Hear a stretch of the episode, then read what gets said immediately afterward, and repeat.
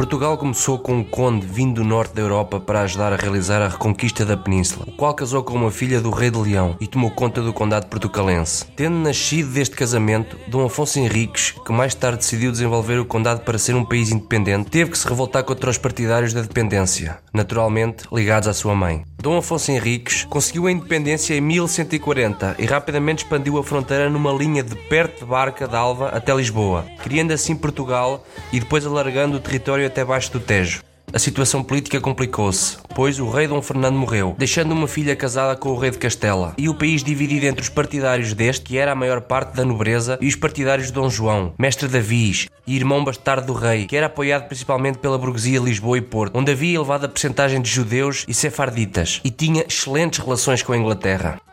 Assim foi o mestre Davis, o rei Dom João I, que com estes apoios e a escolha de Nuno Álvares Pereira para chefiar o exército português conseguiu derrotar o rei castelhano,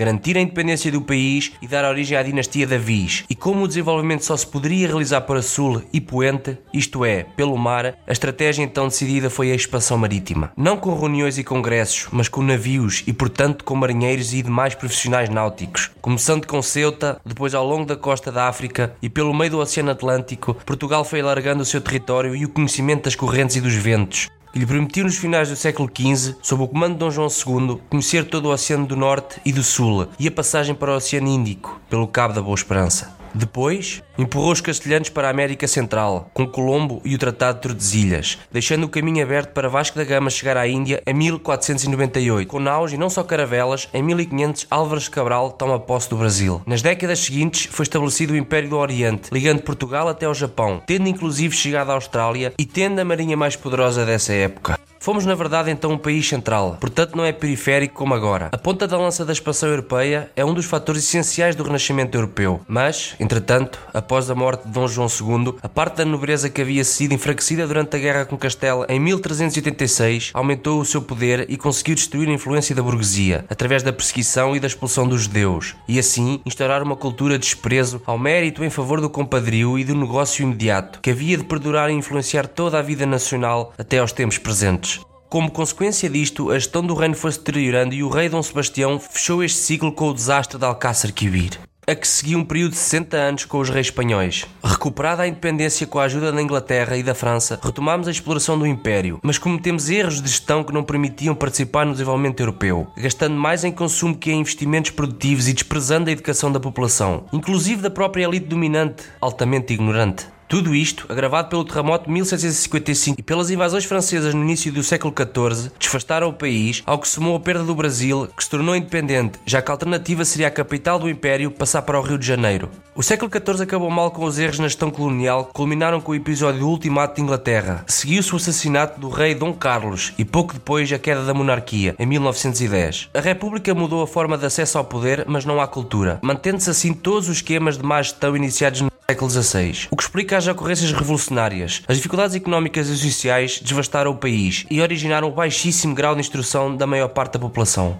Desta situação resultou o estabelecimento de uma ditadura que durou quase 50 anos, mas, embora não corrigindo todos os erros tão anteriores, os compensou com disciplina forçada e que permitiu evitar os desastres ocorridos na Primeira Guerra Mundial e a participação na Segunda, chegando nos anos 60 a atingir uma situação económica razoável. Mas principalmente os erros cometidos na gestão das colónias, somados à inadaptação às mudanças provocadas pela evolução mundial, conduziram primeiro às guerras coloniais e depois à Revolução de Abril de 1974. Aliás, também depois desta revolução, mais perdida pelo poder vigente que ganha pelos revolucionários, como tinha acontecido já agora em 1910, Portugal continuou a manter a tal cultura pouco eficiente que nos atormentava desde há muito tempo, agravada pela convicção de muitos portugueses de que viver gastando mais do que produz é um direito adquirido, nada devendo ser feito para corrigir esta loucura, e atingiu os resultados que estão bem à vista na necessidade de termos uma troca estrangeira para nos emprestar dinheiro, pois não temos meios sequer para pagar o que comemos. Tudo isto com muitos protestos, mas sem propostas alternativas. Moral da história: não é a primeira vez que passamos por dificuldades deste tipo e a forma mais eficaz de corrigir este rumo à bancarrota e à fatal miséria daí resultante é alterarmos a cultura vigente, usando os meios que hoje existem e antes não existiam, sem incluir greves de caráter partidário para pressionar os poderes instalados e adotarem os procedimentos e as atitudes da cultura do valor do mérito, do investimento correto, da predominância do essencial sobre o acessório da justiça e da democracia, da responsabilização sistemática de tudo e de todos, enfim, tudo o que permitirá uma gestão eficiente gente e assim todos, e não apenas alguns, viverem bem e de forma sustentada.